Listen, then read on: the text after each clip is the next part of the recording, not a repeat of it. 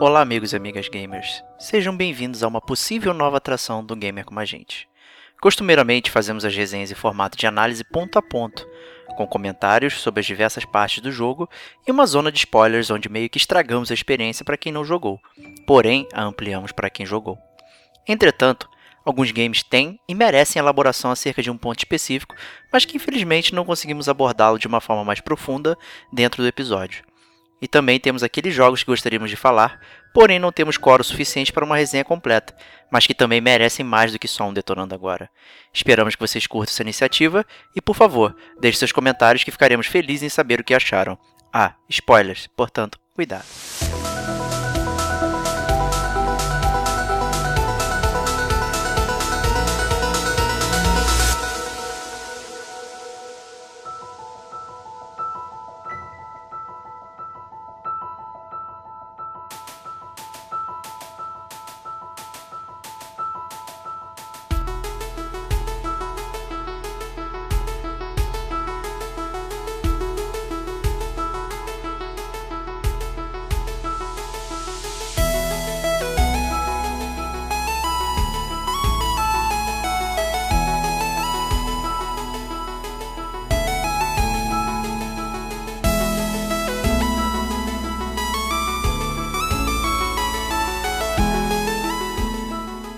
Interessante notar como muitos games podem ser tão próximos da nossa realidade e como é importante que isso ocorra. Eu entendo que muitos talvez queiram experimentar seus jogos como uma forma de escapismo, afinal, quem nunca quis dar uma fugidinha do seu dia a dia? Entretanto, por que não podemos nos relacionar com eles? Por que não podemos ver nossos problemas refletidos nessas experiências? E quem sabe, sairmos melhores, mesmo que seja um pouquinho depois disso. Fazendo um paralelo com outras mídias, como cinema e literatura, Todas estas já trataram e tratam de assuntos reais com relativa facilidade e aceitação por parte de seu público consumidor, enquanto que os videogames ficam eternamente presos na fantasia de poder do personagem principal ser o bastião da perfeição. O maior problema de tal protagonista talvez seja qual armadura irá utilizar para enfrentar o próximo vilão e no final colher os louros pelos quais pouco se esforçou.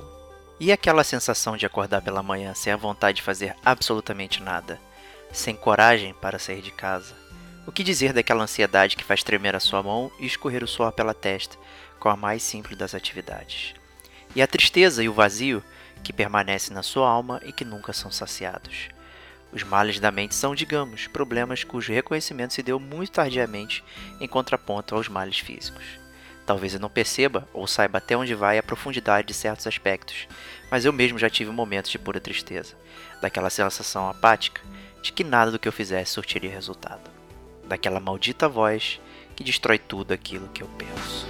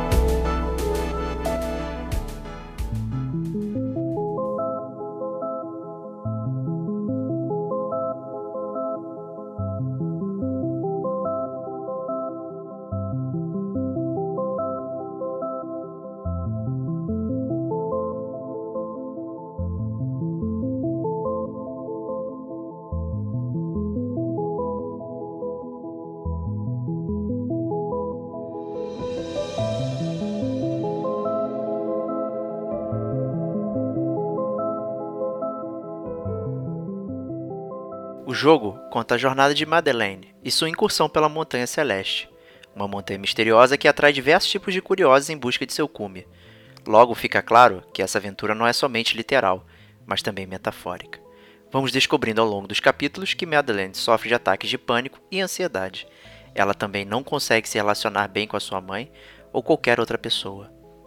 Madeleine se vê presa a si mesma, fato este refletido na aparição de sua contraparte sombria, essa contraparte literal, diga-se de passagem, é o reflexo daquela voz interior que a sempre põe para baixo. Ao mesmo tempo, é aquela parte que ela não quer reconhecer como real, a face dos seus problemas. Isto posto, é interessante notar como gameplay e narrativa andam de mãos dadas o tempo inteiro. As mecânicas são colocadas à disposição do jogador conforme elas vão sendo necessitadas. A partir daí, cabe a você resolver as situações utilizando esse aprendizado. No caso específico da contraparte maligna, não só ela aparece para te detonar verbalmente, mas também para te atrapalhar fisicamente. Ela vem atrás de você, tela após tela, imitando todos os seus movimentos, até te alcançar. Afinal, ela é você também. Como escapar de si mesmo? Capítulo após capítulo, Madeleine e você também se veem em desafios cada vez enormes e que parecem insuperáveis. A vontade de desistir sempre ali, pronta para te abraçar. O que você aprendeu talvez já não seja mais suficiente, tal qual acordar de manhã e perceber que coisas simples que você conseguia fazer já não consegue mais, seja tomar um simples banho ou dar um dash com um pulo no final. E como se isso não bastasse, o desafio normal não é suficiente. Existem os lados B e C das fases que incrementam ainda mais a dificuldade de fazer as tarefas tão elementares do jogo. E nisso, você aprende novas coisas, mecânicas que sempre estiveram à sua disposição, mas que você nunca se deu conta.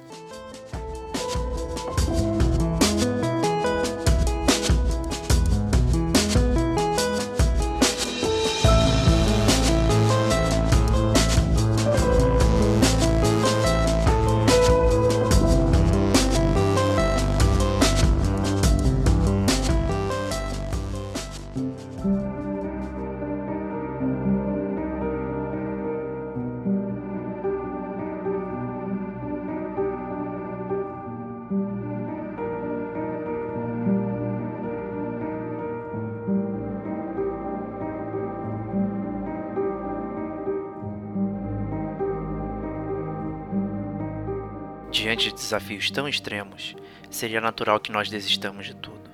Afinal, é impossível. Porém, percebam que não estamos sozinhos nos nossos problemas e que nem sempre podemos resolver tudo sem ajuda. E pedi-la pode ser parte integral dessa jornada. Para muitos, no entanto, é difícil pedir ajuda. Em um dado momento do jogo, Madeleine chega no suntuoso resort celestial, onde um ansioso Sr. Oshiro tenta restaurar o antigo esplendor daquele hotel. Julgando ter tudo sob controle, ele guia Madeleine pelos desolados corredores do estabelecimento. Ele não parece notar que as coisas estão caindo aos pedaços. Madeleine então toma para si a tarefa de ajudá-lo a arrumar alguns ambientes do hotel, mas ela parece falhar em fazê-lo perceber isso. Ele não vê que precisa de ajuda, ficou preso naquele mundo, naquele sentimento, e nada parece demovê-lo disso. E no fim, ela escapa do hotel deixando um furioso Sr. Oshiro preso em sua própria armadilha, acreditando que ela o estava enganando. Percebemos a relação inversa quando Madeleine interage com a senhora que vive na montanha e que lhe dá dicas sobre a travessia. Madeleine sente que não precisa de ajuda e não ouve a velha senhora.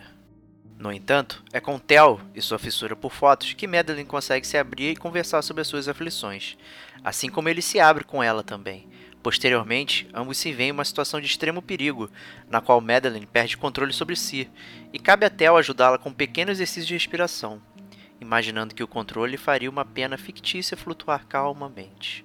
Madeline finalmente encontra alguém que a entende, e isso faz ela ficar cada vez mais forte, chegando a um ponto de fazer as pazes consigo mesma, ou seja, sua contraparte, e trabalhando em conjunto para conquistar o tão sonhado Gumbi.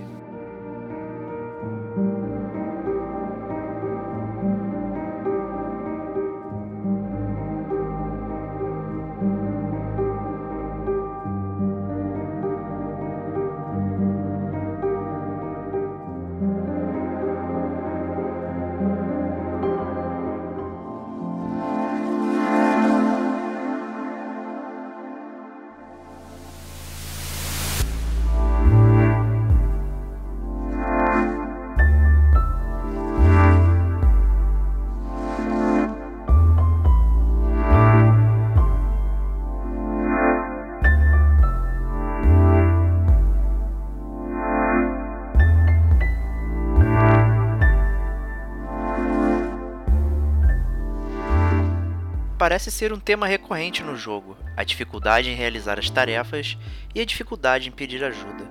Foi incluído no jogo um modo assistência. Com ele, você pode alternar algumas particularidades do gameplay para que aquele desafio seja condizente com a sua realidade, e eu o acho belíssimo. Ele encaixa perfeitamente com o tema do jogo. À medida que Madeline avança rumo ao topo, os desafios são cada vez maiores. Cada fase tem lados B e C que mudam toda a cara do cenário. Há estágios que você não pode nem pisar no chão, ficando o tempo todo em movimento. Faça analogia com aquele estado do ser que até mesmo as coisas mais simples ficam difíceis de serem realizadas.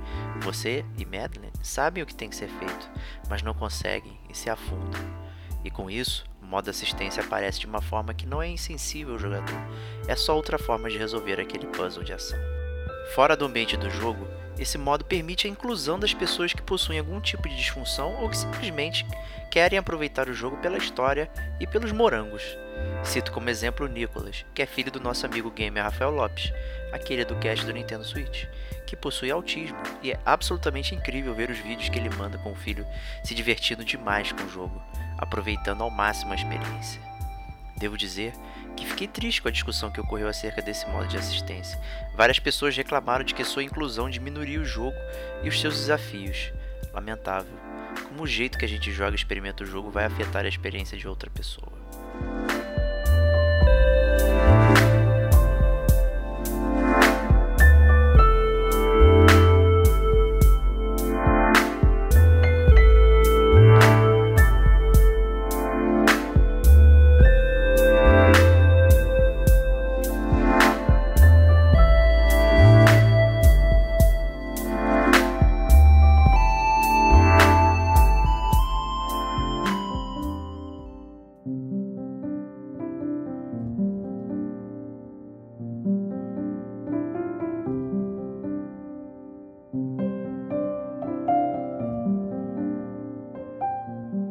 Enfim, Celeste é uma tremenda experiência, com muita coisa para falar e vivenciar.